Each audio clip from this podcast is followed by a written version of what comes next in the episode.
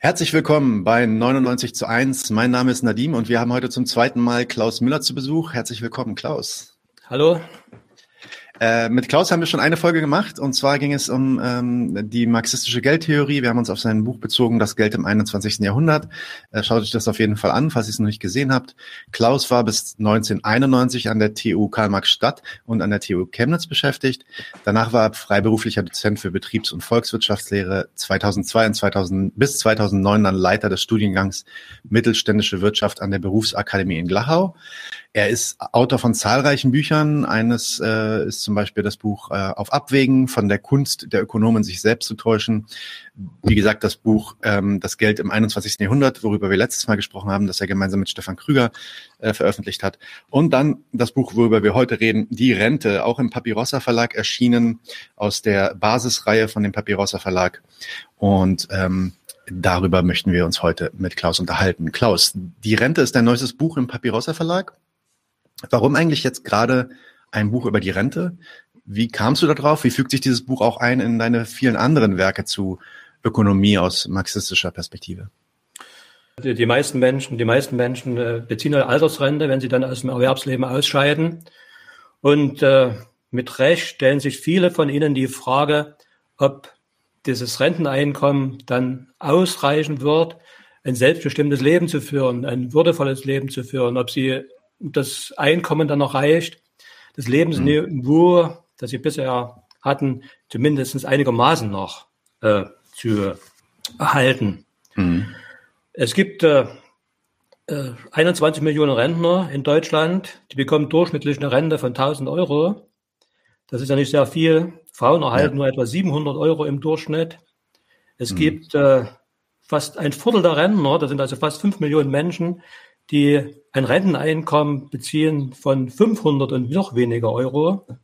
Also selbst von denen, die 45 Jahre Beiträge gezahlt haben, das sind die sogenannten langjährig Versicherten, bekommen 2,4 Millionen Menschen, also jeder Vierte praktisch, eine Rente unter 1000 Euro. Das kann man dann schon als Armutsrente bezeichnen. Und äh, viele Menschen sorgen sich also, ob die Rente dann, das Renteneinkommen reicht um sich die Bedürfnisse zu befriedigen, die sie dann im Alter noch haben. Und man kann in der Tat sagen, dass etwa 10 Millionen Menschen in Deutschland gegenwärtig zu wenig verdienen, um eine Rente zu erhalten, die oberhalb der Grundsicherung ist. Also Grundsicherung, Hartz-IV-Niveau, das sind etwa 840 Euro gegenwärtig. Das ist das eine, also das ist einfach das Problem, ob die Rente reichen wird für viele. Das zweite, der zweite Grund liegt in der Art und Weise, wie die neoliberale Ökonomie sich mit dem Problem befasst. Ja, da werden dann Horrorszenarien seit, seit Jahren schon äh, konstruiert und äh, durchs Land getrieben. Man sagt also, es gibt ein demografisches Problem, es wurden also immer weniger einzahlen und ja. die Anzahl der Alten steigt, die Anzahl der Rentenempfänger steigt, sodass also es äh, sehr, sehr schwierig sein wird, vor allem dann, wenn die Babyboom-Generation des vorigen Jahrhunderts ins Rentenalter eintritt, angemessene Renten zu zahlen. Mhm. Und da wird dann also wieder gefordert, das Renteneintrittsalter zu erhöhen.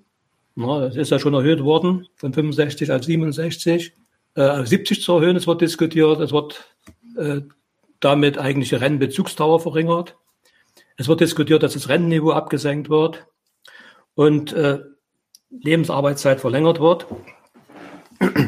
Und da frage ich mich natürlich als Ökonom, ob eine, eine reiche Volkswirtschaft wie, wie Deutschland, wie es Deutschland ohne Zweifel ist, in der Tat äh, diese sozial unzumutbaren äh, Modelle akzeptieren muss oder ob es nicht wirklich Alternativen gibt, ja. sozialere Alternativen gibt. Und damit beschäftige ich mich also. Ja. Du in dein, vielleicht fangen wir mal genauso an, wie du in deinem Buch auch beginnst. Ähm, dort äh, reißt du nämlich erst so ein bisschen die Geschichte der Rente ab. Äh, und das ist ja eigentlich auch ähm, äh, äh, durchaus mal interessant, anthropologisch zu betrachten. Also das Bedürfnis nach sozialer Unterstützung, Unterhalt, gesundheitlicher Fürsorge, das ist natürlich etwas, was sich vor allem, also dann im Alter, äh, das sich natürlich durch die Menschheitsgeschichte durchzieht. Oftmals denken wir gar nicht daran, dass es ja, bevor es sowas wie eine Rentenversicherung oder staatliche Unterstützung gab, alte Menschen natürlich auch pflegebedürftig wurden, gebrechlich wurden, verletzlich wurden, krankheitsanfällig. Wie war das eigentlich früher, ähm, bevor wir den, den Staat hatten, beziehungsweise die Rentenversicherung hatten? Wie ging die antike Gesellschaft zum Beispiel mit den Alten um und wie entwickelte sich dieser Umgang dann äh, in Europa zum Beispiel während des Mittelalters? Naja, ich glaube, die Menschen haben sich immer schon gefragt, äh, wie das sein wird, wenn sie dann alt sind und wie du sagst, wenn sie gebrechlich sind und sich das zum Leben Notwendige nicht mehr erarbeiten können. Es war eigentlich bis ins Mittelalter, Altertum bis ins Mittelalter, war die Altersvorsorge eine reine Privatsache. Es war also Aufgabe der Familie, sich um die Alten zu kümmern. Ja. Äh, Gesetzestexte aus dem Jahre 320, verabschiedet unter Kaiser Konstantin, sahen erstmals das Recht auf einen materiell gesicherten Lebensabend zu. Allerdings war das nicht das, äh, ein, ein Rechtsanspruch war damit nicht verbunden, das war einfach als Ideal formuliert. Und die Griechen und die Römer, das äh, ergibt sich also aus den historischen Forschungen, verpflichteten die Kinder, ihre alten Eltern zu betreuen und äh, sie zu unterstützen. Platon nannte das den Generationenvertrag. Es war vielleicht der erste Generationsvertrag, der, den die Menschheitsgeschichte ja, okay. überhaupt kennt. Ne? Die Jungen schulden also den Älteren die Fürsorge. Es ist klar, Menschen sind Menschen und äh, man kann sich leicht vorstellen, dass sich da nicht alle dran gehalten haben. Und es gibt also Belege aus der Geschichte, dass äh, Gerichte äh, Prozesse durchgeführt wurden, in denen also Eltern äh, gegen ihre Kinder klagten oder Kinder gegen die Eltern klagten und die Kinder praktisch verpflichtet wurden, durch Gerichtsver Gerichtsbeschluss verpflichtet wurden, äh, für ihre Eltern etwas zu tun. Es gab sogar dann Haftstrafen. Man hört sogar so von, von, von, von Todesstrafen. Da weiß ich jetzt nicht, ob das gestimmt hat. Ja, äh, ja, im Mittelalter war das dann eigentlich zumindest ähnlich. Also weiterhin Privatsache mhm. für das Alter vorzusorgen. Und die Lebensbedingungen im Mittelalter waren natürlich, wie sie heute auch sind, ganz unterschiedlich, je nachdem, ob man reich ist oder ja. arm, ob man in der Stadt gelebt hat oder auf dem Land gelebt hat. Mann und Frau, welchen Beruf man ausgeübt hat. Äh, die Möglichkeiten für das Alter vorzusorgen waren dann also schon sehr, sehr unterschiedlich. Es gab sogar im 13., 14. Jahrhundert, also zur Zeit des Frühkapitalismus, Leute, die ein durchaus auskömmliches Vermögen angereichert hatten und die konnten sich dann auch früh zur Ruhe setzen. Ne? Das nannte man damals das sogenannte Rentnerideal. Mhm. Aber die meisten Menschen arbeiteten eigentlich, bis sie nicht mehr konnten. Die meisten mhm. Menschen waren ja im Mittelalter in der Landwirtschaft beschäftigt, in kleineren bäuerlichen Betrieben, mittleren Betrieben. Äh, und da wurde also jede Hand gebraucht und da wurde also so lange gearbeitet, bis man konnte. Die gesamte Familie musste mithelfen. Auch die Alten, und wenn die Alten nicht mehr arbeiten konnten, dann wurden sie also von der Familie äh, unterhalten und verpflegt. So ähnlich war das auch mit den, mit den Mägden, mit den Knechten, also mit den Gesinde. Ne, das, die Arbeiten, die gehörten, wurden also bis zur ähnlich bis zur Familie zugehörig betrachtet. Die arbeiten dann, bis sie nicht mehr konnten. Und normalerweise ist es so, die konnten dann also in den, bei den bäuerlichen, in den bäuerlichen Wirtschaften dann bei ihren Arbeitgebern praktisch weiter leben, bekamen einen Schlafplatz und Essensplatz und wurden dann mitversorgt. Die meisten ja. zumindest. Ne? Es gab also keinen Rechtsanspruch darauf. Ja, ja. Und den gab es auch nicht äh, in den Spatter Stadt, in der Mittelalter, mittelalterlichen Stadt. Gab es das also auch nicht. Oder also auch bis äh, so lange gearbeitet, bis man das tun konnte. Es gab allerdings auch die Erscheinung, dass wohlhabende Bürger sich eine lebenslange Rente erkaufen konnten. Da sprach man also von so, sogenannten Leibrenten. Der Begriff ist heute übrigens auch immer noch geläufig, wenn man die Formulare der Finanzämter betrachtet. Da taucht der Begriff noch auf. Naja, zum Beispiel, wenn es Städte große äh, Gebäude errichteten, Rathäuser zum Beispiel, da sammelten die Geld ein, Kapital ein und die Kapitalspender erhielten dann das Anrecht, lebenslang eine Rente zu bekommen. Das okay. nannte man dann die Leibrente. Ne? Ja. Sowas gab es also auch, aber konnten sich natürlich nur wohlhabende Bürger ja, leisten. Mhm. Die stifteten nur an Klöster oder an, an, an Spitäler und erhielten dann lebenslange Unterhaltszahlungen dafür. Es gab auch Spitäler oder Stiftungen, Wohlfahrtseinrichtungen, die dann arme und alte Menschen verpflegten, pflegten, die konnten dort auch wohnen, auch da wurde wieder differenziert Die Reicheren, die haben dann vielleicht sogar ein Einzelzimmer bezogen, in die Welt betreut. Wenn die Armen, die wurden dann zusammen praktisch in gemeinsamen Zimmern, also in einer Armen- oder Siechenstube Stube untergebracht. Also es war ganz, ganz unterschiedlich. Handwerker, die waren ja meistens Handwerker und Kaufleute in Zünfte und in Gilden organisiert. Und äh, da gab es also auch dann Gemeinschaftshäuser, in denen alt gewordene Gesellen dann bis zu ihrem Tode leben konnten. Also man mhm. hat dann mhm. schon versucht, etwas äh, zu tun. Aber es war eben nicht gesellschaftlich geregelt. Man war auch eigentlich auf das Glück und auf die Gnade anderer angewiesen. Ja. Und ja. viele Menschen, die fielen also wirklich dann in die totale Armut und bettelten und so weiter und waren auf Almosen angewiesen. Das war schon für viele sehr schlimm. Klar, ja. Es kommt ja auch dieses Bild her auf jeden Fall ähm, von ähm, so, so diesen, diesen, diesen Bettlern im, im Mittelalter, dass die eigentlich, ähm, ja, was die Demografie angeht, meistens halt wirklich alte Leute waren, die selber nicht mehr irgendwie arbeiten konnten und vielleicht auch keine Familie hatten, die sich um sie kümmern konnten und deswegen halt ihren Lebensunterhalt auf der Straße bestritten. Ähm, und dann kommt ja das Rentensystem. Und da muss man sagen, das deutsche Rentensystem ist in, in dieser Form auch einmalig, so wie du das sagst. Was viele gar nicht wissen, ist, dass dieses Rentensystem ähm, also oftmals wird ja gedacht, dass so, so ziemlich jede Errungenschaft des Sozialstaates irgendwie durch Linke und durch Sozialisten irgendwie erkämpft wurde.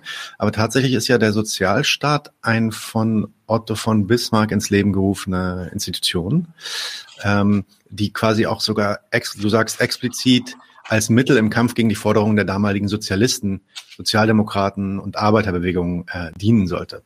Kannst du ein bisschen ausführen, wie es dazu kam und was eigentlich der gesellschaftliche und historische Kontext war, in dem sich dann Bismarck eben gezwungen sah, dieses Rentensystem einzuführen? Ja, es gab im 19. Jahrhundert schon vereinzelte bestimmte Versicherungsgesellschaften, die waren aber den Anforderungen einer Altersvorsorge für alle Rechnung zu tragen äh, nicht mehr äh, gewappnet. Und in dem Maße, wie also der Industriekapitalismus sich durchsetzte, die Arbeiterschaft zunahmen, umso notwendiger wurde dann einfach das Problem, umso drängender wurde das Problem. Und Bismarck führte auch nach eigenen Worten eigentlich zwei Fronten. Äh, Kampf gegen die Arbeiterschaft. Ne? Zuckerbrot und Peitsche war seine Politik, das ist ja bekannt ja. Als, als im Geschichtsunterricht. Einerseits wollte er also die sozialistische Bewegung unterdrücken, Sozialistengesetz, Kampf, äh, Gesetz gegen die allgemein gefährlichen Bestrebungen der Sozialdemokratie. Da wurde die Sozialdemokratie, die Parteienorganisation verboten. Versammlungs, Versammlungen wurden nicht mehr gestattet. Die druckerzeugende Presse wurde alles eingestellt. Immer der Kampf. Da wollte man also die Sozialdemokratie tot machen. Und äh, gelang aber nicht. Es gelang aber nicht. Man fand also wieder Möglichkeiten, die Arbeit fanden Möglichkeiten, sich anders zu organisieren. Ne? Und die, äh, Bismarck konnte also das war ein, die Sozialdemokratie nicht zerschlagen. Und dann macht er die, da kam er die, die andere Seite dazu, nämlich die, das Zuckerbrot. Also zu versuchen, die Arbeiterorganisation zu korrumpieren, ihnen ja. Zugestände zu machen. Ja. Und äh, sagen wir, in diesem Kontext muss man eigentlich auch die, das, die Entstehung der Rentenversicherung einordnen. Äh, 1883 führte Bismarck also die gesetzliche Krankenversicherung für Arbeiter ein. Ein Jahr danach kam die Unfallversicherung dazu und 1889 dann wurden weitere sozialpolitische Reformen eingeleitet. Es gab auch Druck, also Streik zum Beispiel, auf die dann äh, Bismarck reagierte, die die Lage der arbeitenden Klassen, arbeitenden Klassen verbessern sollten und das Volk davon abhalten sollten, vor allem also die SAP, die Sozialistische Arbeiterpartei Deutschlands, zu wählen. Mhm. Gesetz betreffender Invaliditäts- und Altersversicherung nannte man das. Und das war eigentlich im äh, Juli 1889 der Beginn der gesetzlichen Rentenversicherung. Ja. Weltweit einmalig damals. Mhm. Und wenn auch erlassen in der Absicht, die Sozialdemokratie zu schwächen, ist das natürlich ein sehr fortschrittliches Gesetz gewesen. Klar, Jeder Versicherte, der damals äh, bestimmte Beiträge eingezahlt hat, das war nicht sehr viel, verdiente ja noch nicht so viel, konnte dann ab dem 70. Lebensjahr in Rente erhalten. Das war eine, ja, das war die Geburtsstunde der Rentenversicherung. Ja, aber Bismarck zu verdanken und der Bismarck hat eigentlich kein, nichts Gutes im Sinn. Und der, der hat auch was Gutes getan, ne? So ist das manchmal. So ist das, ja. Ähm, Großer Sprung. Im 20. Jahrhundert entwickelte sich dieses Rentensystem natürlich ähm, durch den Ersten und durch den Zweiten Weltkrieg hindurch und unternahm dann mit der Trennung Deutschlands in äh, DDR und BRD ähm, unterschiedliche Entwicklungen, also Parallelentwicklungen quasi, und wurden dann diese beiden Parallelentwicklungen wurden dann nach der Wiedervereinigung wieder zu einer Versicherung konsolidiert und seitdem mehrfach reformiert. Äh, drei oder vier äh, große Reformen mindestens. Ähm, wie würdest du, wenn man dich jetzt mal nach den kurzes, kurzen Eckpunkten oder den wichtigsten Eckpunkten dieser ähm, Entwicklung äh, befragt, ähm, wie würdest du, wie würdest du versuchen, die zusammenzufassen, beziehungsweise was muss man genau im Kopf behalten, um das heutige Rentensystem zu verstehen? Naja, ich will mal versuchen, einige Wege Meilensteine, Meilensteine äh, zu erwähnen. Das würde ich, würde ich mit 1911 beginnen. 1911, äh, das Jahr, in dem der Reichstag die Reichsversicherungsordnung Reichsversicherungsordnung verabschiedet hat. Die trat dann ein Jahr später in Kraft. Und das ist eine Reichsversicherungsordnung, die fasste alle Regelungen der Arbeitskrankenversicherung, der Unfallversicherung, der Invaliditäts- und Altersversicherung zum ersten Mal zusammen. Und das ist insofern bedeutsam. Dieses Gesetzeswerk blieb praktisch bis 1992, bis zum Anschluss der DDR an die BRD, das Kernstück des deutschen Sozialrechts. Alles gemein, alles, alles gemeinsam, alles gebündelt. Ne? Äh, da machen wir einen ganz großen Sprung. 1957, da gab es die Rentenreform, die wiederum einen Meilenstein darstellt in der Deu äh, Geschichte des deutschen, der deutschen Rentenversicherung, weil von nun an die Rentenhöhe anhand der eingezahlten Beiträge berechnet wurden und nicht mehr nach den früheren Löhnen, wie das bisher der Fall gewesen ist. Und der Gesetzgeber führte das noch immer gültige Umlage Verfahren ein. Das heißt also, die aktuellen Beitragszahler finanzieren die laufenden Renten. Das wurde 1957 eingeführt, ist ja nach wie vor gültig. Statt also Rücklagen zu bilden, die dann äh, zurückgelegt worden, äh, zurückgelegt wurden, äh, konnte man also jetzt die laufend eingezahlten Beiträge für die Rentenzahlung nutzen. Am Anfang ja. waren es also 14 Prozent des Bruttolohnes, die sofort für die Rentenzahlungen verwendet werden konnten. Das ermöglichte übrigens auch damals eine deutliche Erhöhung der Rente bis zu 60 Prozent. Und von da an sagt man also, die Rente ist nicht nur ein Zubrot im Alter, sondern sollte eigentlich als Lohnersatz dann auch gelten. Mhm. Günstig war dann, dass man also die Renten nicht mit Renten kein Kapitalvermögen mehr aufbaute, das äh, ja immer der Gefahr der Entwertung, ne, des Verlustes äh, ausgesetzt ist durch Kriege, durch Wirtschaftskrisen oder wie in jüngerer Zeit dadurch, dass also die Börsenblasen platzen. Ja. Ne? Äh, vielleicht noch zu dieser Reform beruhte auf, auf äh, Ideen von Professor Wilfried Schreiber. Und der Schreiber wollte damals, dass auch die selbstständigen Arbeitstätigen einbezogen ja. werden sollen in die Rentenfinanzierung. Und er wollte auch nicht, dass eine Beitragsbemessungsgrenze eingezogen wird, also eine Grenze für die Einkommens, für die Versicherungspflicht. Und diese äh, Forderung von Schreiber lehnte damals der Bundeskanzler Adenauer ab, sodass man sagen kann, das Umlageverfahren kam praktisch mit Geburtsfehler zur Welt, ne, an dem es mhm. heute noch leidet. Äh, kann natürlich auch korrigiert werden. Ich meine, das ist ja zu korrigieren, man muss eben nur den Wille dazu haben. Ja. Wäre nämlich das vermieden worden, dann hätte die gesetzliche Rentenversicherung von Anfang an auf einem festeren, stabileren Fundament beruht, als sie gestanden, als das nicht der Fall gewesen ist. Ja, 1968 dann, in der DDR, gab es die einheitliche Sozialversicherung. Da war also alles gebündelt, ne? wie man heute sagen würde, eine Erwerbstätigenversicherung, eine Bürgerversicherung, war alles dabei. Rentenversicherung, Altersversicherung, Krankenversicherung, alles gebündelt, eine Kasse, alles Kasse, unbürokratisch, eine Kasse, alles drin. Ja. Ich kann mich noch nicht erinnern als DDR-Bürger, dass irgendwie bei Krankheitsleistungen, bei medizinischen Leistungen dann irgendwie ein Zuschuss fällig geworden wäre. Das gab es ja. also nicht. Ne? Die DDR regelte damals, dass die Frauen äh, rentenanspruchsberechtigt sind äh, im Alter von 60 Jahren, Männer von 65 Jahren. Es gab auch eine Mindestversicherung, das war alles nicht sehr viel. Aber es hat, hatte beim Preissystem der DDR durchaus gereicht, um ohne Sorgen, man konnte sich nicht viel leisten, das muss man doch schon sagen, ohne Sorgen im Alter leben zu können. So, ja, und dann machen wir einen weiteren Sprung. 1992, die erste gesamtdeutsche Rentenreform trat in Kraft. Äh, für Arbeiterinnen, Arbeiter, für Angestellte Bergleute wurde das sechste Buch der, des Sozialgesetzbuches vereinheitlicht. Und dieses sechste Buch des Sozialgesetzbuches löst dann praktisch die Reichsversicherungsordnung von 1911 bzw. 1912 ab. Altersgrenze für Frauen wurden angehoben auf 65 Jahre. Es wurden die Ausbildungszeiten verkürzt, die Anrechnung von Ausbildungszeiten wurden verkürzt. Es wurde festgelegt, dass wenn man früher in Rente geht, für jeden Monat, den man früher in Rente geht, 0,3 Prozent pro Monat äh, abgezogen werden sollte, ne? Rentenabzug. Kindererziehungszeiten wurden jetzt günstiger mit beachtet, also das hat sich jetzt geändert. 1992. Eine weitere Rentenreform 2004, die bestand aus zwei Bestandteilen, nämlich einmal aus dem sogenannten Nachhaltigkeitsgesetz. Da muss man also wissen, dass die Renten ja gekoppelt sind an, an die Lohnentwicklung. Und wenn die Lohnsumme aufgrund von wirtschaftlichen äh, Depressionserscheinungen äh, geringer gestiegen ist oder gefallen wäre, müssten eigentlich schon die Renten sinken.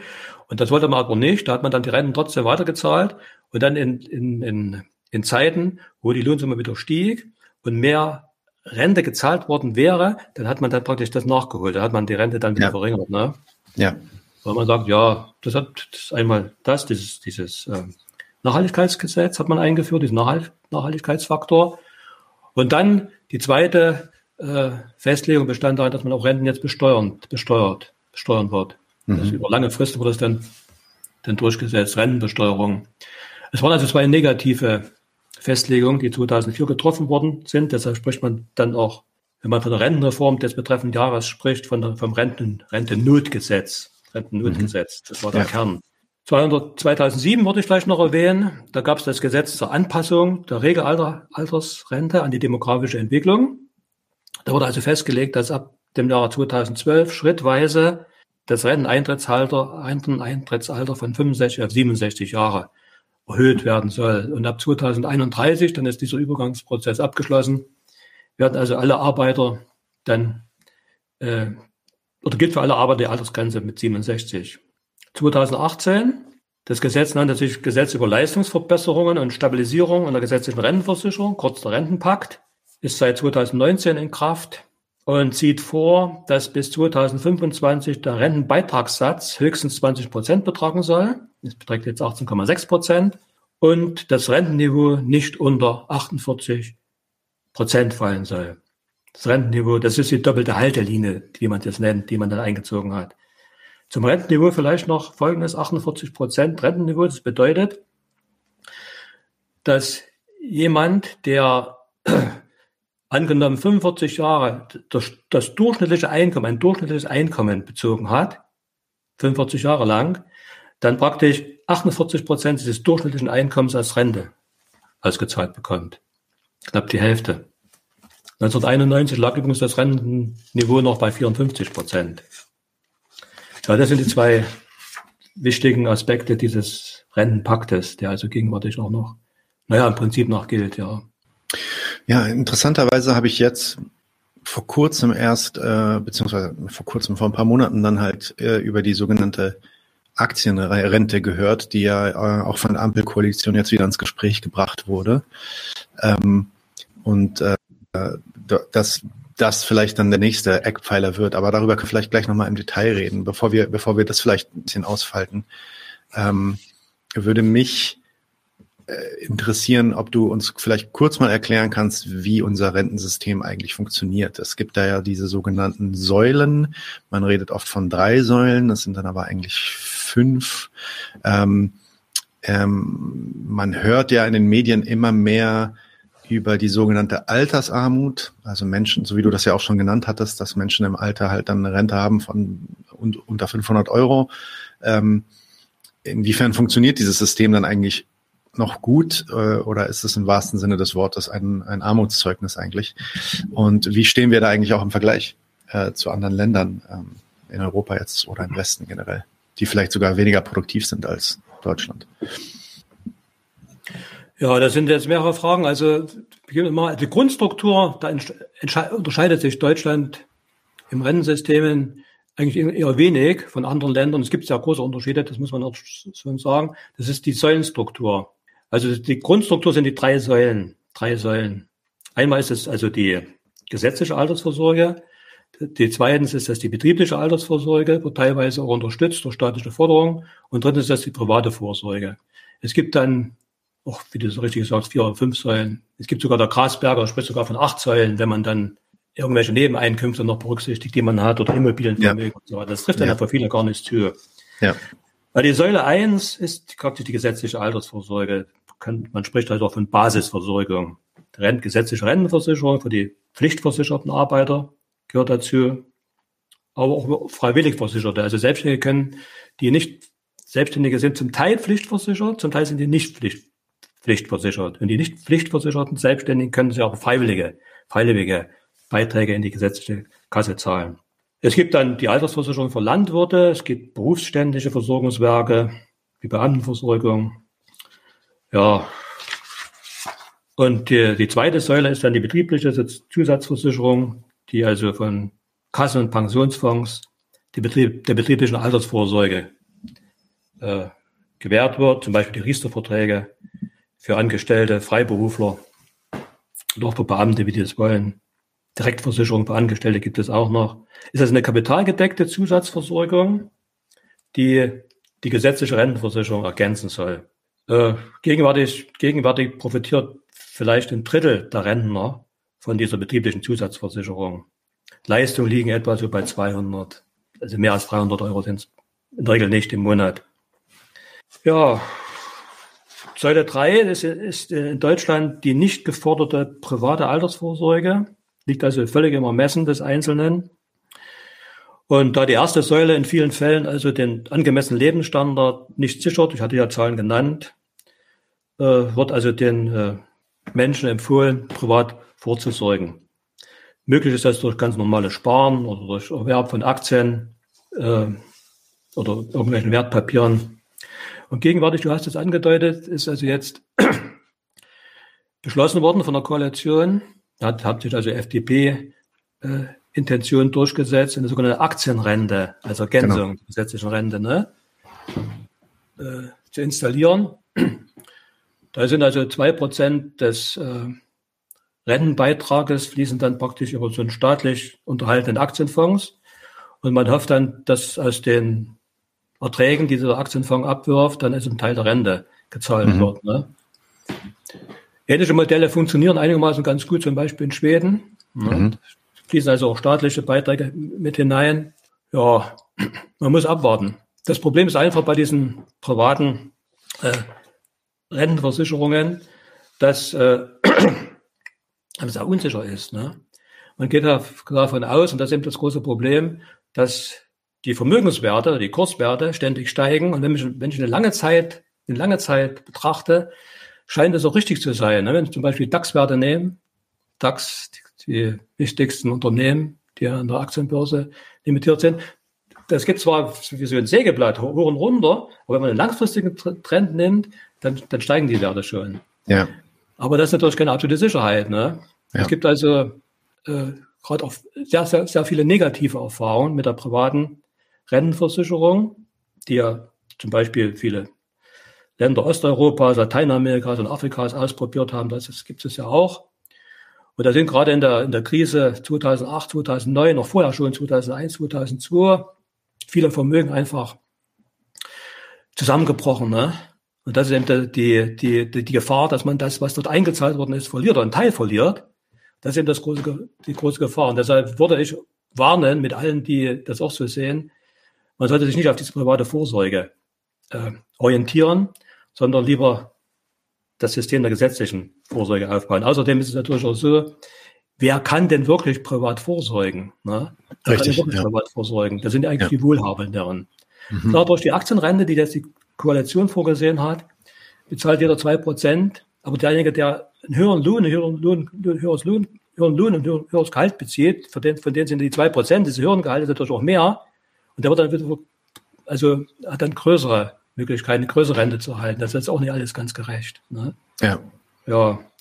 Naja, andere Länder, also andere Länder, also es ist so, dass immer wieder wenn man das deutsche Rentensystem vergleicht mit anderen Rentensystemen europäischer Länder, dann fällt regelmäßig auf, dass Länder wie Österreich, wie die Schweiz, auch die skandinavischen Länder, Niederlande noch äh, besonders hervorgehoben werden. Und wenn man zum Beispiel also äh, die Schweiz nimmt, da, also wenn man auf den ersten Blick, auf den ersten Blick könnte man der Meinung sein, so groß sind die Unterschiede gar nicht. Auch die Schweiz kennt eine umlagefinanzierte gesetzliche Rente. Mhm. Die wird um staatliche Zuschüsse aus dem Steuersektor ergänzt. Auch dort gibt es eine kapitalgedeckte Betriebsrente. Und es gibt auch dort eine Freilegevorsorge, also dieses Drei-Säulen-Modell kennen wir dort auch. Aber gravierende Unterschiede. Es zahlen nämlich dort alle in die gesetzliche Rentenversicherung ein. Also okay. alle Arbeiter, alle Angestellte, alle Handwerker, Freiberufler, Beamte, Selbstständige, sogar Millionäre zahlen dort ein, mhm. weil alle verpflichtet sind, Beiträge in die Rentenkasse zu zahlen, steht das Schweizer System der Alterssicherung wirklich auf einem soliden, soliden solidarischen Fundament. Der Beitragssatz ist übrigens auch niedrig, ne, niedriger als zum Beispiel in Deutschland, wenn, wir, wenn alle einzahlen. Und der Beitrag ist auch andererseits in Deutschland oben nicht gedeckelt. Wer ein hohes Einkommen hat, zahlt äh, durch höhere Beiträge ein, als jene, die ein niedrigeres Einkommen haben. Es also ist ein fester, fester, fester, Prozentsatz einfach, der sich, ja, Der sich ja. Mhm. Solidargedanke wird auf diese Weise wirklich eigentlich besser Rechnung getragen als ja. in Deutschland. Die besser verdienenden unterstützen durch höhere Beiträge die wirtschaftlich schlechter gestellten. Und so das sollte es eigentlich auch sein, ne? das ist Gerechtigkeit. Österreich ähnlich. Wir zahlen wir in der Schweiz und anders als in Deutschland alle ein, also auch selbstständige Politiker, wobei die Beamten natürlich auch hier natürlich üppige Rentenpensionen erhalten als in Deutschland das auch, aber die zahlen erstmal alle ein. Die Renten sind aber in Österreich im Vergleich mit Deutschland generell höher. Ne? Das Niveau in Österreich beträgt nach 45 Beitragsjahren bis zu 80 Prozent des Brutto und Bruttolohnes. Okay. Ja. Das sind also 90 Prozent. Das muss man ja. überlegen. Ich sagte jetzt gerade, bei uns sind es gerade 50 Prozent, ne? 48 Prozent, wow. diese Haltelinie. Das ist ein, mhm. ein großer Unterschied.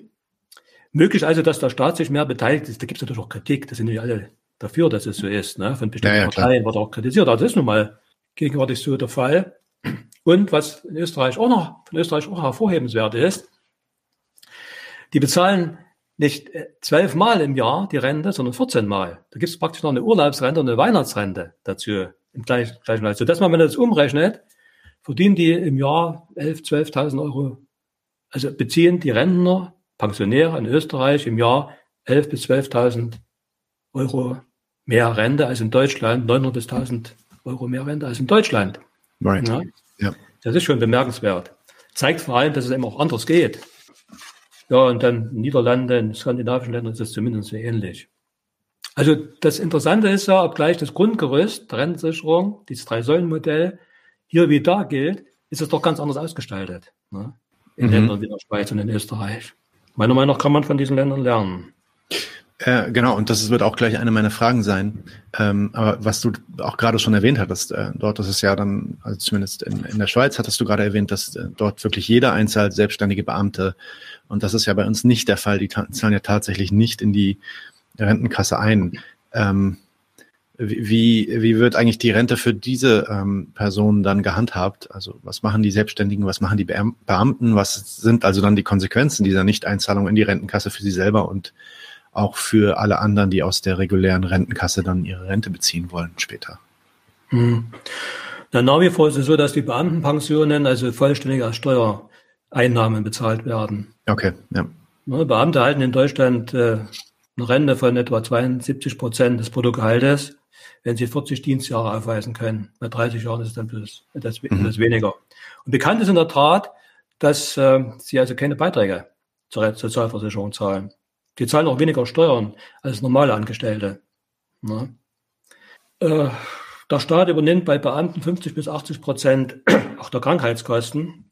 Und da kommt noch hinzu, dass die Pensionen, die an Beamte gezahlt werden, also an Beamte, an Pfarrer, an Lehrer, Berufssoldaten, äh, die ja keine Arbeitnehmerbeiträge entrichten müssen, üppiger, üppiger sind, größer sind als vergleichbare Renten. Ne? Also Staatstreue wird belohnt.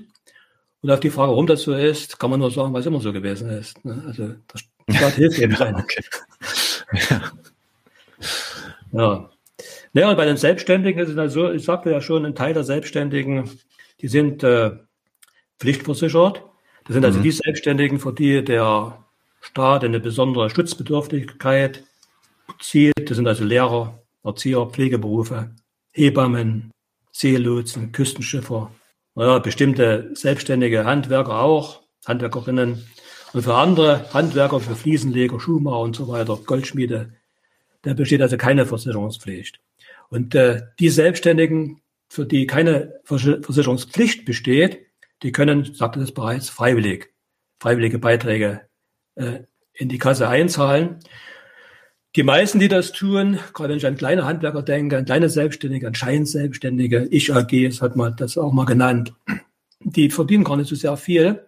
Und wenn sie in die gesetzliche Rentenversicherung einzahlen, dann zahlen sie in der Regel, das ist dann ihre Entscheidung, den Mindestbeitrag, sodass dieses Teil der Selbstständigen also keine große, üppige, üppige gesetzliche, gesetzliche Rente erhält. Die haben dann oft ein anderes Vermögen und anderes Einkommen, sodass sie dadurch durchaus gesichert sind. Das heißt, bei den erwähnten alten Leuten, die eine Rente erhalten, die kleiner ist als 500 Euro, da sind, stecken auch viele Selbstständige drin, ne, die also nur geringe Beiträge eingezahlt haben. Ne. Ja.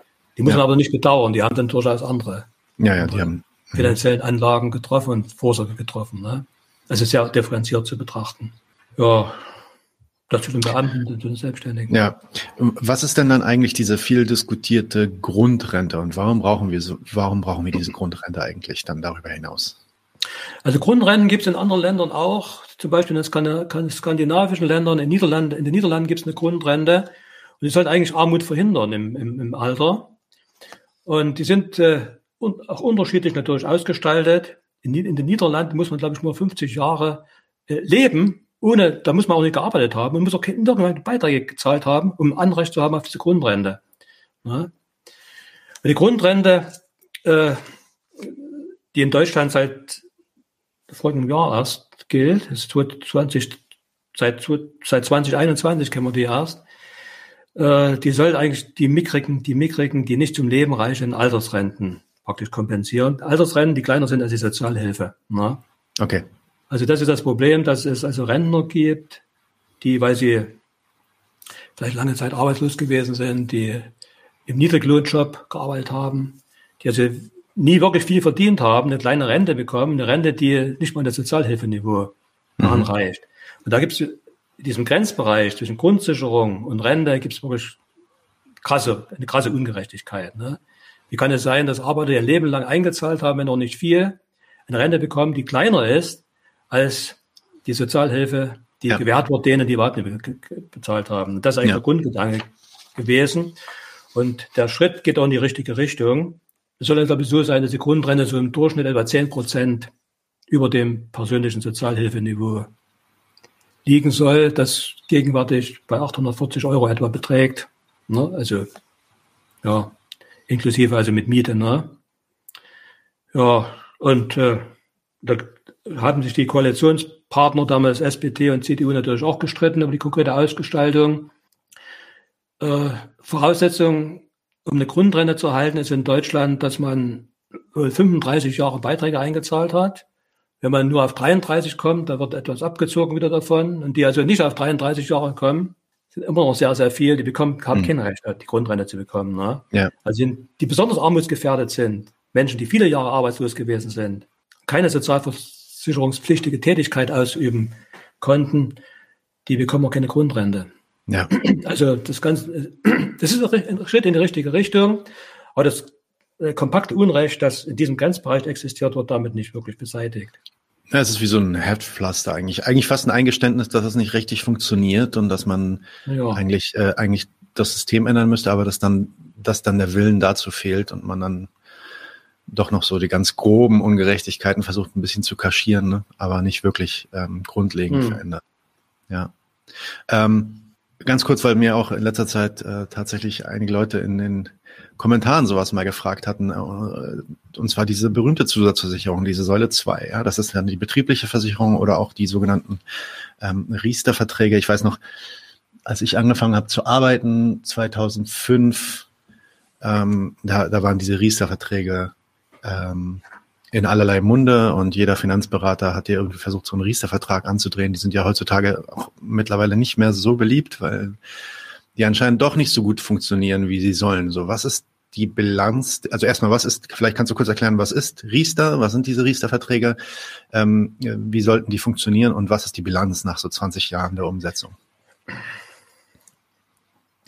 Ja, bei den Riestern, Riester-Verträgen, da schließt der Sparer einen Vertrag ab mit einem Versicherung, Versicherungsanbieter, Versicherungsgesellschaft und zahlt also bis zum Rennenbeginn also auch seine Beiträge dort ein. Ne? Und äh, das Gute dabei ist, in Anführungszeichen, das ist wirklich okay, dass der Staat eben etwas dazulegt. Es gibt also eine Riester-Forderung und die hängt dann, äh, die Höhe der Riester-Forderung hängt dann von der Höhe der Einzahlung ab. Und es sollte also so sein, dass die Auszahlung der Beiträge und die, die Zuschüsse, die der Staat dann hinzugelegt hat, also auch garantiert sind. Ja. Und dann erfolgt dann ab, äh, ab Eintritt in das Renten, Rentenalter erfolgt dann die Auszahlung. Ne? Äh, lebenslang, praktisch lebenslang. Eine einmalige Auszahlung, die es aber bei anderen Versicherungsmodellen gibt, ist bei den Riester-Verträgen nicht vorgesehen worden. Du sagst mit Recht, dass äh, diese Riester-Verträge jetzt naja, relativ kritisch betrachtet werden. Der Matthias Birkwald, das ist der rennpolitische Sprecher der Linken im Bundestag, Bundestagsfraktion, der sagt sogar, die sind gescheitert, gescheitert. Sie sind intransparent, weil die Kosten und die schmalen Renditen nicht erkennbar sind. Ne? Hohe Verwaltungskosten, Gebühren von 25 bis 38 Prozent fallen da an. Die fressen dann praktisch einen großen Teil der Einzahlung wieder auf. Und äh, heute wird also auch von äh, nicht linken äh, Leuten und äh, Wissenschaftlern eingestanden, dass eigentlich die Versicherungsgesellschaften von den Riester-Verträgen am meisten profitiert haben, fast ausschließlich profitiert haben. Ne? Insofern äh, ist es schon richtig, wenn gefordert wird, dass man äh, das, was äh, in die Riester-Verträge eingeflossen ist, lieber rausnehmen sollte und in die gesetzliche Rentenkasse, die gesetzliche Rentenkasse zukommen lassen sollte. Ne? Das wäre also sinnvoller gewesen, die Riester-Rente in die gesetzliche Rentenkasse zu überführen. Aber es wird nicht gemacht. Dieser kümmerliche Renditen, na gut, das hängt natürlich auch damit zusammen, dass, dass die Zinsen natürlich sehr gering sind. Ne? Und äh, das ist auch ein Problem der kapitalgedeckten Vorsorge, dass die Renditen eben sehr, sehr, sehr überschaubar ja. sind. Ja. ja. Mhm. Ähm, machen wir noch einmal den Sprung zurück in die anderen Länder. Äh, beziehungsweise vielleicht jetzt nicht im Detail auf die anderen Länder eingehen, sondern einfach mal äh, im Vergleich. Was sind äh, so die Kernerkenntnisse für dich?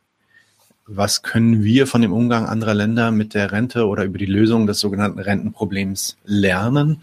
Wo können wir uns was abschauen? Ähm, äh, ja, was sind da so deine Einsichten, wenn du dir anguckst, wie andere Länder das machen? Na, ich stimme hier den äh, Schlussfolgerungen zu, die Ernst Kistler und Gerhard Becker das sind also wirklich Leute, die den Unterschied zu mir sich wirklich intensiver mit der ganzen Problematik beschäftigt haben, okay. die die gezogen haben aus dem internationalen Vergleich der Rentensysteme. Sie sagen nämlich erstens, dass äh, sich eine stärkere Orientierung auf die zweite und auf, dritt, auf die dritte Säule der Alterssicherung für Deutschland verbietet. Und sie schließen das einmal daraus, dass dort, wo man auf die private, kapitalgedeckte Renten Vorsorge, Altersvorsorge sichert, wie zum Beispiel in Großbritannien, in sehr mickrige Renten rauskommen ne, und sehr unsichere Renten rauskommen. Und auf der anderen Seite, wo man das nicht macht, wie zum Beispiel in Österreich, wir setzen ja auf die erste Säule und nicht auf, sehr auf die zweite und dritte Säule, das wesentlich besser funktioniert. Also ja. weniger private Vorsorge, sondern Stärkung der gesetzlichen Altersvorsorge. Zweitens, das hat ja auch unser Gespräch jetzt schon mit, mit angedeutet, wäre es sinnvoll, den versicherten Kreis auszuweiten, also mehr Versicherte in die gesetzliche Rente einzubeziehen.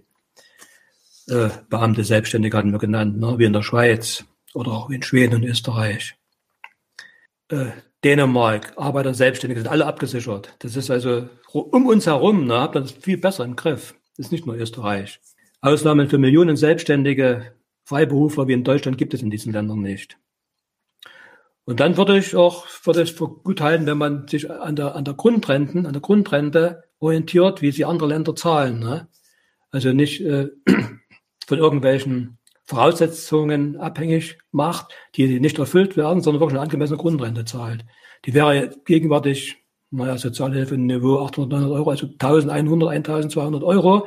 Das wäre gegenwärtig eine aktuelle, angemessene Grundrente. Sie müsste man natürlich aufgrund der inflationären Entwicklung noch entsprechend immer so anpassen. Klar. Ja. Und drittens würde ich sagen, man sollte die Beitragsbemessungsgrenze bis zu der Rentenbeiträge gezahlt werden aufheben, also mindestens erhöhen. Ne? Gegenwärtig sind das, glaube ich, im Osten 6.750 Euro und im Westen sind 7.100 Euro. Wer mehr verdient, der bezahlt gar nicht mehr dann. Ne? Obwohl er in der Lage wäre, mehr zu zahlen. Ja, ja, klar. Das ist auch großes Vorbild Österreich und die Schweiz.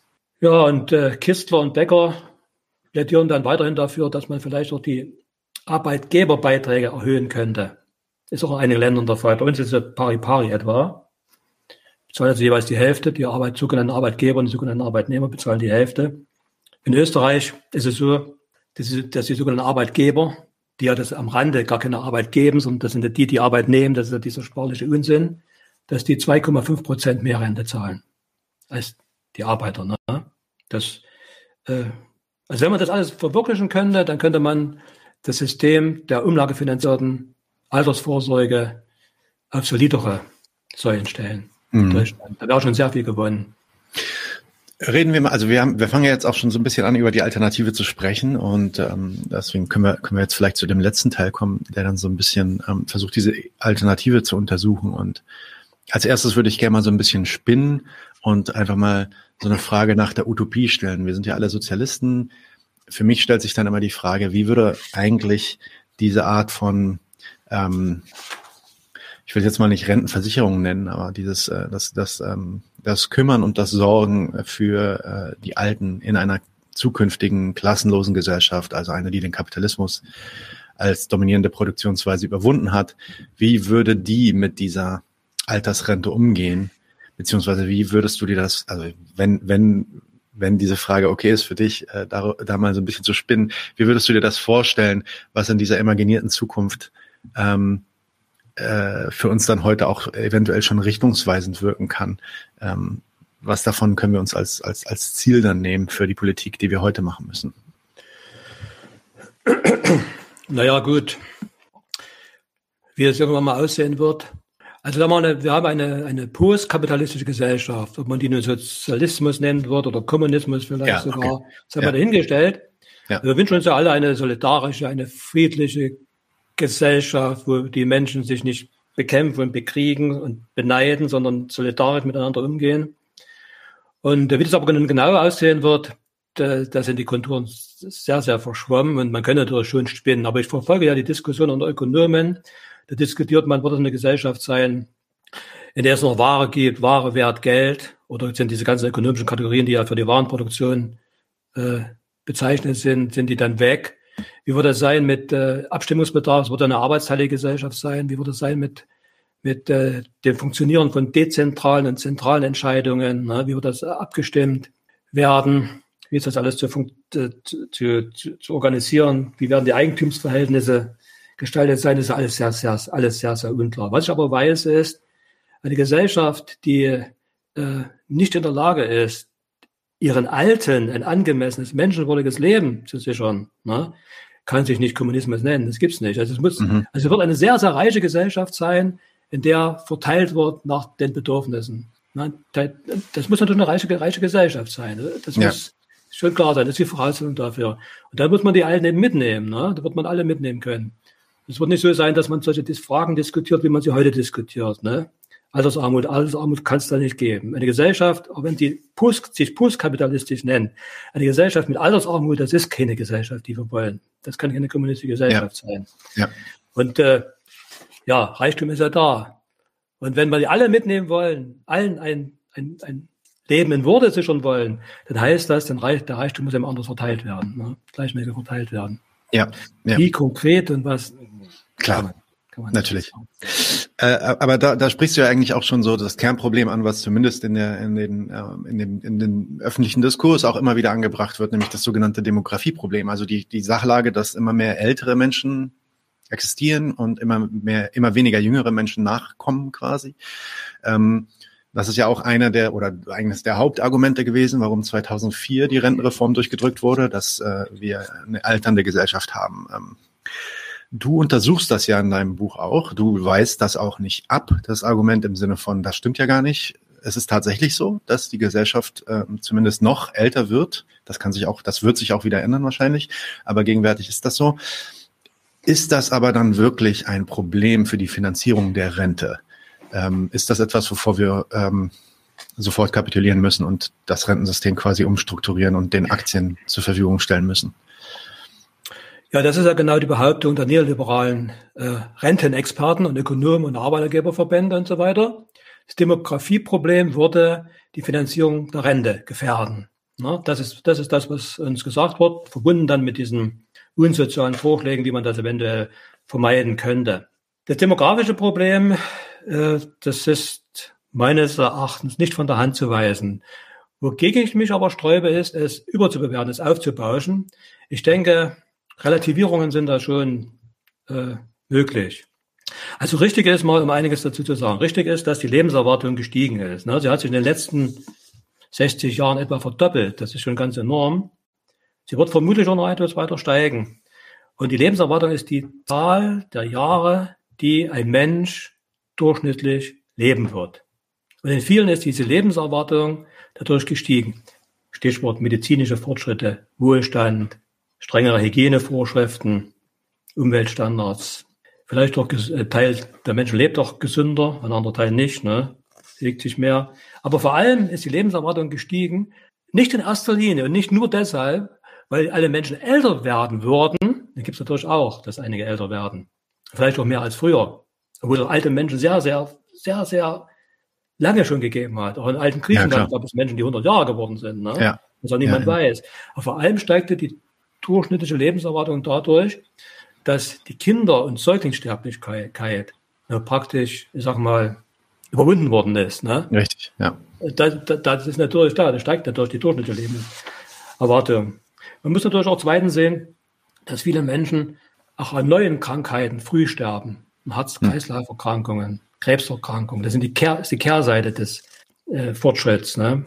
Ja, Umweltbelastung, Schadstoffe in den Lebensmitteln und so weiter tragen dazu bei. Mhm. 15 Prozent der Menschen sterben, bevor sie 65 sind. Und 20 Prozent der Menschen sterben, bevor sie 70 sind. Also jeder Fünfte würde schon gar nicht das angestrebte Renteneintrittsalter mehr erreichen. Ne? Ja, wow. Und da muss man auch sehen, äh, nicht nur die Lebens, äh, das, das, wie, wie, wie, wie hoch die durchschnittliche Lebenserwartung ist. Man muss natürlich auch sehen, in welchem gesundheitlichen Zustand man sich dann befindet mhm. Gesundheitszustand der alten Menschen. Und da spricht man also von der beschwerdefreien Lebenserwartung. Die ist äh, in den letzten Jahren, wenn die Studien richtig sind, etwas zurückgegangen, also geringfügig zurückgegangen. In Deutschland schätzt man so 10 bis 12 Jahre, lebt man nach Eintritt in die Rente noch beschwerdefrei. Ne? Und dann, ja. Und da gibt es natürlich auch Sonderfaktoren, die man beachten muss.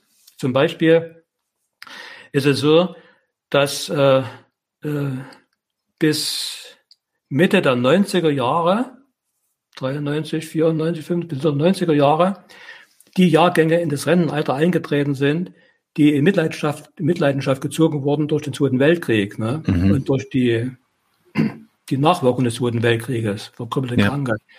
Also äh, da sind ja viele Menschen eigentlich ne, durch den Krieg umgekommen und sind an Krankheiten dann gestorben und erst 1994 treten die Jahrgänge 1929 ins Rentenalter ein, 1929. Das sind also die, die vom Krieg gerade noch so verschont worden sind. Ne? Deshalb ist es also ganz normal, dass gemessen an der normalen Lebenserwartung die Zahl der Alten dadurch gestiegen ist, ja. Mitte der 90er Jahre. Und sie ist ab Mitte ja. der 90er Jahre bis, naja, bis jetzt etwa um 5, 6 Millionen gestiegen, die Zahl der Alten. Das ist also nicht von der Hand zu weisen, das ist so. Aber ja. wirklich mehr Alte. Ne? Ja, nun muss man aber natürlich sehen, dass äh, äh, seit Mitte der 60er Jahre in Deutschland die Geburtenzahlen zurückgehen. Und seitdem gehen sie zurück und fallen auch unter eine Million. Ab 70er Jahren unter einer Million, so bleiben sie auch unter einer Million. Da frage ich mich erstmal, wie kann, wie kann die Zahl der Alten denn zunehmen, wenn immer weniger geboren werden? Ne? Also die weniger, die geboren werden, die werden dann mal als weniger Alte ankommen. Da könnte man jetzt so der Meinung sein, dass das demografische Problem, naja, äh, mildert sich von ganz allein. Da muss man natürlich aber aufpassen. Natürlich treten jetzt immer weniger Alte, wenn immer weniger geboren werden, werden in 65 Jahren immer weniger Alte ins Rennenalter eintreten. Das werden immer weniger. Aber da gleichzeitig immer weniger geboren werden, kann die Spanne zwischen denjenigen, die ins Rennen, ins Rennenalter eintreten und denen, die dann zahlen müssen, trotzdem immer größer werden. Ne? Ja.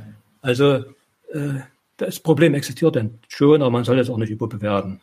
Äh, demografische Problem. Und äh, das ist eben genau das, was man den, der Politik und auch Arbeitgebern vorwerfen muss, dass sie das Problem also wirklich aufbauschen. Man muss ja dann auch die ganz praktische Seite sehen. Also wer soll denn, wer soll denn wo von den 65 und 70-Jährigen, wer soll denn wo denn noch arbeiten? Ne? Arbeitsplätze für Ältere, die fehlen ja heute schon. Und es ist auch nicht zu erwarten, dass es künftig grundsätzlich anders sein wird. Es ist also so, dass äh, laut Statistischen Bundesamt äh, zwischen 55 und 59 Jahren noch 76 Prozent der Menschen in Arbeit sind, während zwischen 60 und 65 Lebensjahr nur noch 52 Prozent arbeiten. Das ist auch ein Ausdruck dafür, dass sie nicht mehr können und dass gar, gar nicht die Arbeitsplätze vorhanden sind. Ne? Ja, ja, das ist, ist ja in vielen Bereichen und Industrien ist es ja so, dass wenn du, weiß ich nicht, wenn du ab 50 deinen Job verlierst, bist du extrem gefährdet, dass du keinen weiteren Job mehr findest. Weil teilweise. Ich bin halt meine, ja, das, genau so ist das. Ja. Ich bin auch der Meinung, dass diejenigen, die eine, die Erhöhung des Renteneintrittsalters fordern, fordern, gar nicht davon ausgehen, dass wirklich so lange gearbeitet wird, sondern die, die sagen sich, na ja, das ist jetzt die gesetzliche erhöhte, erhöhte äh, Renteneintrittsalter und da das viele nicht erreichen, gehen sie früher äh, in Rente mit Abschlägen. Und da spart man natürlich auch wieder Rentenauszahlung ein. Ne? Es, geht, es geht um das Einsparen um der Auszahlung. Genau, so ist es. Ja. Da geht Kürzung um der Rente. Ja. Genau. Also wenn das, ja, wenn, da, wenn man, hm, ja. Nee, nee, bitte, bitte, Klaus. Ja, und selbst wenn man akzeptiert, dass äh, es dieses Demografieproblem gibt, es gibt das, hat das, und das ist in meiner Auffassung mit der Rente in erster Linie eher wenig zu tun. Und das ist eigentlich das Fehler, der meiner Meinung nach gemacht wird. Mhm. Denn bei der Rente kommt es nicht darauf an, auf das Verhältnis der Erwerbstätigen zu den Nichterwerbstätigen, sondern es kommt darauf an, wie groß der Reichtum ist, den eine Gesellschaft besitzt und wie der oder wie viele verteilt werden kann. Ich will, äh, weil es manchmal gut ist, wenn man sich so die Situation in Form von Bildern vorstellt. Sage ich meinen Studenten auch immer, Anna Karenina, Tolstoi, Verfilmung. Mhm. Da sieht man erstmal, eingeblendet, große russische Weiden. Da kommen also 100 Schnitter, die mähen das Getreide, das Korn. 100 Schnitter. In mhm. Dann tauchen am Horizont 100 Mädchen auf mit Kopftüchern. Melancholische russische Weisen summend. Und die binden das Gemähte dann zu Garben. So. Das bedeutet, diese zwei, diese Gemeinschaft von 200 Menschen, jetzt vereinfacht ausgedrückt, die ernährt sich aus, die, aus, aus, dieser, aus dieser Ernte. Das ist praktisch der Lebensunterhalt. Nun stellt man sich mal vor, jetzt schicken wir über das Feld einen vollautomatischen Mähdrescher. Da kann man von diesen 200, kann man 195 Arbeitskräfte einsparen. Mhm. Aber wir ernten nach wie vor dasselbe. Das heißt, da muss niemand haben, wenn man sich auf die entsprechende Verteilungsformel verständigen könnte. Da können alle dasselbe kriegen noch. Ne? Eine können dann natürlich den Mähdrescher bauen, reparieren und andere Dinge herstellen. Das ist das Problem der Arbeitsteilung. Das wird ja effizienter. Und das ist genau die Frage wie wird der Reichtum, der von Jahr zu Jahr größer wird, verteilt in der Gesellschaft. Das ist genau das Problem. Eine verteilbare Menge, und nur sie interessiert uns natürlich, die wird dann nicht weniger, wenn weniger arbeiten. Ne? Das ist der ja. springende Punkt eigentlich. Ja. Wer profitiert von dem Produktivitätsfortschritt? Und ja. das kann unterschiedlich beantwortet werden. Mehr Freizeit für alle oder erzwungene Freizeit ne, für viele und wenige, die äh, stecken sich dann das meiste in die Tasche. Das ist eigentlich das Kern, das, das Problem. Ja, ich würde ich würde sogar so weit gehen und sagen, dass diese Narrative des ähm, der, der, dieser dieser dieser antagonistischen Polarisierung zwischen den Beitragszahlern und den den ähm, den Rentnern, die ja Ende der 90er und dann äh, nach den 2000ern hier in, in Deutschland zentral wurde in diesem Diskurs, eigentlich wirklich auch äh, ja, eine Reflexion ist von diesem neoliberalen Gedanken, halt jeder für sich und im Endeffekt ist alles muss ist äh, sind diese arbeiten diese beiden ähm, Parteien auch irgendwie gegeneinander, beziehungsweise es gibt dann ja oft auch diese Narrative, die einen würden auf die Taschen der anderen leben und so weiter. Ne? Also es sind, äh, es sind komplett andere ähm, Ansätze, ideologische Ansätze, als einfach darüber zu reden, was ist eigentlich der, Gesell der, der gesellschaftliche Wohlstand, den wir alle gemeinsam produzieren und wo soll der hineinfließen. Es geht also eigentlich hier um Umverteilung. Was wäre dein, deiner Meinung nach dann also ein passenderer Ansatz, um, Menschen, äh, um eine menschenwürdige Altersrente bereits heute schon zu garantieren? Also wenn wir jetzt nicht erst auf die Utopie warten, sondern sagen, lass uns das direkt heute machen. Du hast es auch schon ein paar Mal erwähnt, aber vielleicht fassen wir das jetzt nochmal zusammen. Wie sollten wir da eigentlich vorgehen? Also der Ausgangspunkt ist einfach die Tatsache, dass ja in, in reichen, wachsenden Volkswirtschaften, die Frage, inwieweit man noch wachsen kann, da gibt es auch wieder andere Probleme, ist es ja so, dass äh, man wirklich mehr, verteilen, mehr verteilen kann, äh, von der zu mehr verteilen kann. Insofern gibt es also gar kein Finanzierungsproblem. Ja. Und es ist ja so, dass jeglicher Aufwand für soziale Leistungen immer aus dem Volkseinkommen der laufenden Periode finanziert wird. Das Volkseinkommen der vergangenen Periode, Perioden, in vergangenen Perioden ist in den vergangenen Perioden bereits verbraucht worden. Kann also immer nur aus dem laufenden Volkseinkommen, vereinfacht ausgedrückter Summe aus Löhnen und Gewinnen finanziert werden. Und äh, das Verhältnis des Volkseinkommens zur Zahl die Anzahl der Mitglieder hat sich also erhöht. Das heißt, das Volkseinkommen pro Kopf ist gestiegen. Und äh, dass es aber so ungleich verteilt wird, das hat natürlich mit den Produktions- und mit den Machtverhältnissen etwas zu tun. Man müsste jetzt die Verteilungsverhältnisse ändern. Verteilungsverhältnisse ändern, setzt aber voraus, die Macht- und Produktionsverhältnisse zu ändern. Und das ist vielleicht auch nochmal so ein Blick auf eine mögliche klassenlose Gesellschaft. Ne? Hier muss man also praktisch anknüpfen. Ich denke aber, wie du, da wolltest du also hinaus, äh, das bedeutet also nicht, dass man jetzt nur die Hände in den Schoß legen soll. Das ist auch nur gut fatalistisch. Ja, genau. Schicksal. Man kann, kann man eh nichts machen. Ja. Nee, man kann heute schon einiges tun. Ne? Es sind schon Chancen da, also ohne rigorose Eingriffe in das System das Problem lösbar zu machen. Man könnte also einerseits jetzt versuchen, etwas zu tun, das Beitragsaufkommen in den, in den Rentenkassen zu erhöhen. Mehr Beschäftigung, Arbeitskräfte, mehr Arbeitskräfte einstellen höhere angemessene Löhne zu zahlen. Das beginnt ja schon damit, dass man mal durchsetzen sollte, dass sich alle an den Tarifvereinbarungen halten müsste. Ne? Wir haben niedrige Löhne im Osten. Wir haben ja. 30 Prozent der Betriebe oder etwas mehr halten die Tarifvereinbarung ein. Das wäre doch schon viel gewonnen, wenn äh, mal alle diese verpflichtet, alle Betriebe verpflichtet wurden, die Tarifvereinbarung einzuhalten. Ne? Ja, der Staat könnte die Geburten, versuchen die Geburten Zahl zu fördern, die Vereinbarkeit von Familie und Kind zu verbessern, Familie und Beruf zu stärken. Wir haben jetzt gerade, erleben jetzt gerade, dass vorgesehen ist, noch in diesem Jahr die Mindestlöhne zu erhöhen auf 12 Euro. Das ist auch so ein richtiger Schritt. Niedriglöhne weg, prekäre Löhne weg, angemessene Löhne zu zahlen. Man müsste dann natürlich das auch versuchen, mit der entsprechenden Kontrolle zu verbinden, denn das einfach festzulegen und das dann sich selbst zu überlassen, das funktioniert auch nicht. Ne? Ja.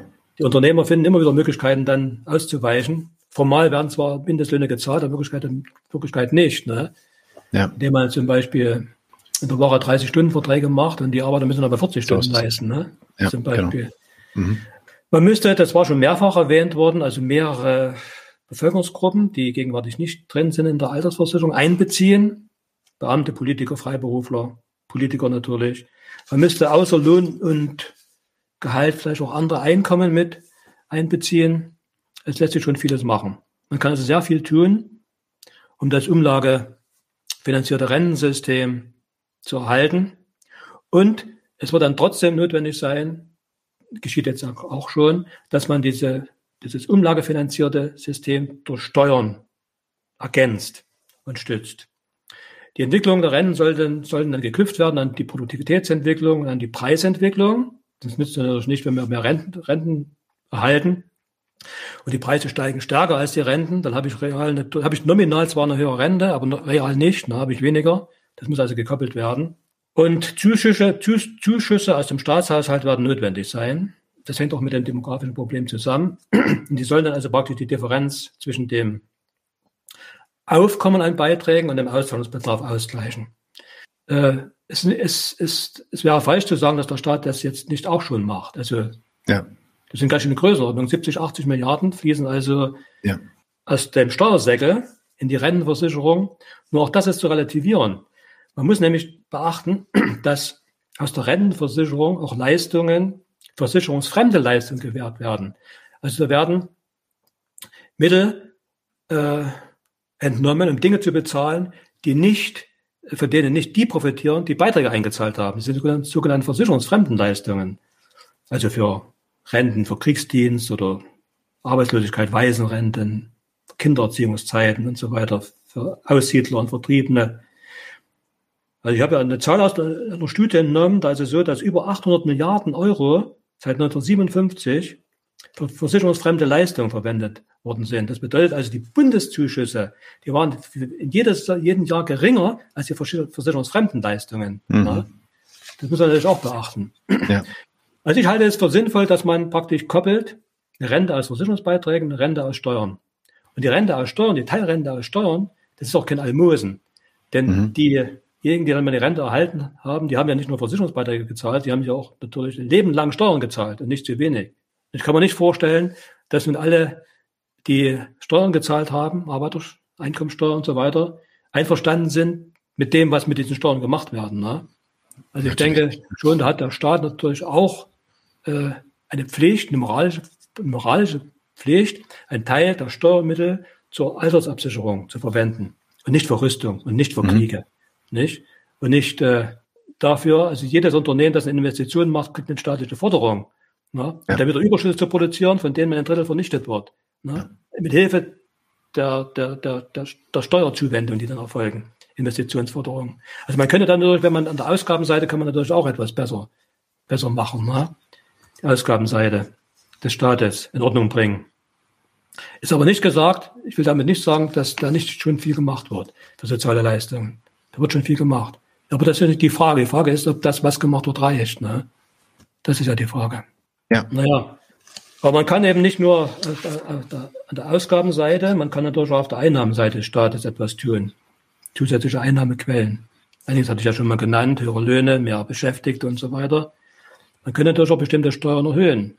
Spitzensteuersatz wieder erhöhen. Das ist alles gesenkt worden. Körperschaftssteuersatz erhöhen. Da war mal 56 Prozent, das beträgt 15 Prozent für Kapitalgesellschaften. Na? Erbschaftssteuer, Schenkungssteuer, da kann man einiges machen.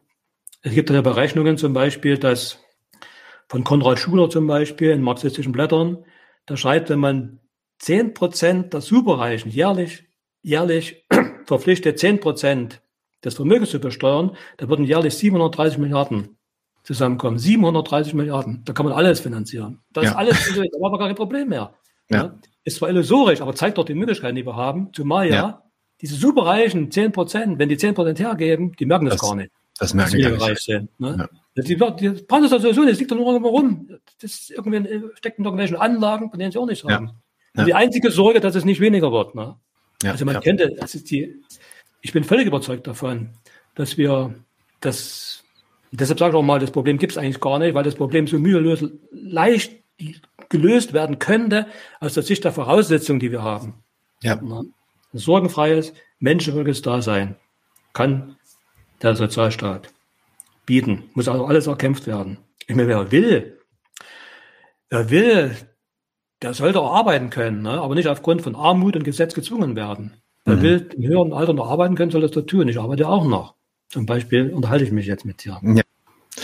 Äh, und dafür sind wir sehr dankbar. Eine Sache äh, zum letzten ähm, Punkt, den ich gerne noch mal kurz ansprechen würde, weil das natürlich auch äh, gegenwärtig immer mehr, ähm, ja, wie soll man sagen, Popularität äh, erreicht, nämlich die Idee, dass der Staat sich doch einfach äh, verschulden kann. Vor allem Vertreter der MMT, in der Modern Monetary Theory, pochen ja immer wieder drauf, dass man so Sozialleistungen wie die Hartz, wie Hartz IV oder auch die Rente problemlos durch monetäre Politik ähm, finanzieren könnte, beziehungsweise das Problem noch beheben könnte. Kurz gesagt, der Staat soll sich einfach stärker verschulden. Die Zentralbank kann dann einfach dieses neue Geld drucken Und damit könnten wir dann die Renten äh, sofort und hier und jetzt üppiger gestalten. Was hältst du von dieser Ansicht vielleicht zum, als letzten Kommentar von deiner Seite? Ja, also zunächst mal zu den Schulden. Ich bin nicht der Meinung, dass äh, ja, man das äh, dramatisieren sollte. Schulden sind etwas ganz Gewöhnliches. Ne? Mhm. Schulden, der Begriff Schulden ist zwar auch negativ belegt. Schulden machen gilt als äh, eher Negatives. Ja, es ist auch im, im Recht, im Recht ist ja auch, es ist ja auch der Schuldspruch im Recht, ne? Wenn du schuld bist, dann hast du, hast du Unrecht. Genau, von, ja. von, sprachlich schon, ne? Ja. Das ist eine Rolle. Aber ich meine, die, die alte Gaius Julius Caesar, der große Imperator, der hat ja mit äh, aristokratischer Gelassenheit, hat er ja eine Schulden, die, hat ja, das hat, die haben alle immer schon mit Schulden gelebt, die Staaten sowieso Schulden. Ja. Nur mit Schulden, Kriege sind mit Schulden finanziert worden. Ja. Aber Schulden in der Ökonomie gibt es auch ohne Schulden gar nicht, weil es logischerweise so ist, dass man erst etwas produzieren muss, da braucht man, man einkaufen und dann hat man Erträge und dann kann man etwas zurückzahlen. Also vom ganzen Ablauf her ne, ist das also etwas ganz Normales, vom Produktionsablauf her etwas Normales. Normal ist eigentlich auch, dass es immer wieder Situationen gibt, wo Gelderträger sich ansammeln in der, in der Produktion, die dort, wo sie entstehen, gar nicht verwendet werden können. Die liegen also zeitweilig brach. Und anstatt sie zeitweilig brach liegen zu lassen, ist es doch sinnvoll, wenn der Staat dann diese Mittel aufgreift, um die sinnvollen Verwendungen, sozialen Verwendungen zuzuführen. Also, und wenn, wenn es der Wirtschaft natürlich auch schlechter geht, in stagnativen Phasen, in depressiven Phasen, in der Wirtschaftskrise, dann ist Verschuldung natürlich angesagt. Da kann man natürlich helfen, aus, aus der Krise herauszukommen, ne? indem man zeitweilig freie Mittel mobilisiert und in sinnvolle Verwendung führt. Ne? Insofern der, der, der David Ricardo, großer, großer klassischer bürgerlicher Ökonom, hat ein, ein sogenanntes Äquivalenztheorem ja. äh, begründet, von der spielt in der ökonomischen Lehre gegenwärtig keine große Rolle mehr. Der Ricardo weist eben, das würde jetzt zu weit führen, weist aber nach, dass eine Steuer- und Kredit, Steuerfinanzierung, Kreditfinanzierung sich vom Ergebnis her, von den wirtschaftlichen Konsequenzen her gar nicht unterscheiden. Die schränken also die Konsummöglichkeiten und Investitionsmöglichkeiten gleichermaßen ein. Das ist die Äquivalenz zwischen Steuer- und Kreditfinanzierung. Also man kann ja sagen, nicht verschulden, dann lieber steuern. Ne? Also von den Konsequenzen her ist das eigentlich dasselbe. Ja. Ja, äh, trotzdem bin ich aber der Meinung, äh, es wäre aber günstiger, es wäre günstiger, wie ich schon sagte, die hohen Einkommen zu besteuern, hohe Einkommen und Vermögen zu besteuern und damit finanzielle Mittel zu bekommen. Das wäre sozial gerechter, als sich bei den Reichen zu verschulden, was auch gemacht werden soll. Das hängt immer eine Frage, das hängt auch die Frage des Mixes. Ich, ich, ich verschulde mich bei den Reichen. Das Problem besteht dann darin, Zinsen sind zum Teil gegenwärtig sehr niedrig, dass dann die Zinsen von den, von den Schuldnern zu den Gläubigern fließen. Das ist jetzt also mit der Umverteilung verbunden.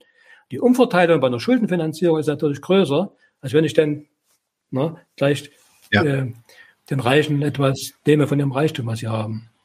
Also ich bin also dann mehr dafür, übrigens die Ökonomen der Memorandengruppe in Hamburg sehen das auch so, Schulden ja, aber wenn man die, die Wahl hat, dann lieber äh, höhere Besteuerung. Mhm. Dort, wo die Besteuerung gar nicht ins Gewicht fällt. Da kann man dann viele Mittel aufbringen. Ja, und die MMT, Monetary, Modern Monetary Theory, da ist es nur nochmal anders. Sie hatten, hatte ja die großen, großen Podcasts dazu. Da ist ja eigentlich sehr viel schon dazu gesagt worden. Also meine Meinung ist ja, da ist ja das, die Argumentation noch etwas anders, wenn ich das richtig verstanden habe. Da geht es einfach darum, durch Geld drucken die Probleme zu lösen. Also da ist ja gar nicht mal die Verschuldung, sondern man druckt das Geld und finanziert mit dem gedruckten neuen Geld dann bestimmte, bestimmte Aufgaben. Ne? Naja, also ich sage mal, verdienstvoll ist an dieser, an dieser MMT-Argumentation, dass gezeigt werden kann, dass die neoliberale Sparpolitik äh, unbegründet ist, dass man eigentlich auch das ganze Problem der Schuldenbremsen, die auch nicht eingehalten werden, dass man die nicht braucht, dass auch die äh, Argumente für die Vernachlässigung der Infrastruktur oder für die Zurückführung von sozialen Leistungen unbegründet sind. Das MMT zeigt also Spielräume auf für die Wirtschafts- und Sozialpolitik. Ne? Aber sie beruht natürlich auf Annahmen, die nicht vollständig überzeugen können. Und äh, letzten Endes, ich spitze das mal zu, ist ja der Gedanke, der Staat kann nach Belieben also Geld schöpfen. Ja? Das ist also die Knappsche Geldtheorie. Geld ist kartaler Natur. Georg Friedrich Knapp, auch John Maynard Keynes waren der Meinung. Und äh, damit wird also praktisch die Geldsphäre völlig entkoppelt von den güterwirtschaftlichen Prozessen. Richtig, von der Produktion. Ne? Ja, ja. Mhm. Ne, und das ist, äh, das ist eigentlich das, das, das, der, der theoretische Irrtum, der hier eingewoben ist. Der naive Glaube, also aus dem Nichts, äh, könnte man, da könnte der Geld, da könnte der Staat Geld schöpfen und alle Probleme lösen. Das ist eigentlich äh, nicht vertretbar. Mein Co-Autor, der Stefan Krüger, nannte ja diese Argumentation Funny Science, also es gibt ja schon mal ins Lustige, muss man nicht unbedingt ernst nehmen. Denn hinter dem Geld steckt letztendlich der Wert. Geld ist allgemeines Äquivalent, der Wert.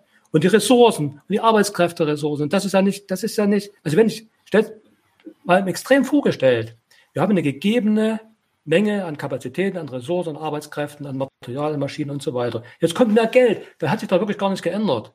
Ne? Mhm. Das stellen wir auch so vor, wir haben gar nichts, gar keine produktiven, realen Ressourcen. Und jetzt wird ein Helikopter, Helikopter schüttet Geld aus in Größenordnung, zentnerweise. Was ist denn da gewonnen? Nichts ist gewonnen. Man muss also praktisch die güterwirtschaftlichen Probleme in, in, in Ordnung bringen. Ja, da können natürlich ein bisschen viel Geld schon helfen. Ne? Das ist für die andere Seite. Aber ich denke, MMT ist nicht zu verwerfen, aber man sollte sich auch keine keine allzu großen Hoffnungen machen. Die Hoffnungen sind dann schon Illusionen. Was man stärken muss, ist wirklich die Wirtschaftskraft. Und äh, die muss man andererseits auch nicht stärken, weil die Wirtschaftskraft da ist. Man muss wirklich das Geld von dem nehmen, von den Leuten nehmen, die zu viel davon haben und es gar nicht merken, wie viel sie haben. Da muss man es nehmen. Da kann man alles von finanzieren. Da braucht man nicht immer, da braucht man nicht die Druckerpresse anzuwerfen, ne, Gang höher zu fahren. Das ist dann gar nicht notwendig. Das ist gar nicht notwendig. Aus, aus, aus, genau, aus produ produktiver Sicht ist es gar nicht notwendig, weil der, Wohl, der Wohlstand und der Reichtum ja schon erzeugt wurden. Sie liegen halt nur an einer Stelle, äh, wo wir sie nicht brauchen. So ist es.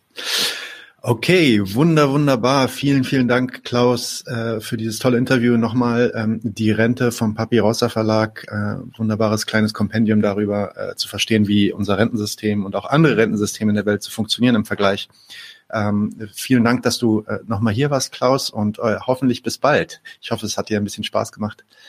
Ja, ich bedanke mich für die Einladung. Das hat viel Spaß gemacht und ja, ich bin gern bereit, dass man, dass wir die Zusammenarbeit fortsetzen könnten. Das machen wir dann. Dann melde ich mich auf jeden Fall demnächst bei dir.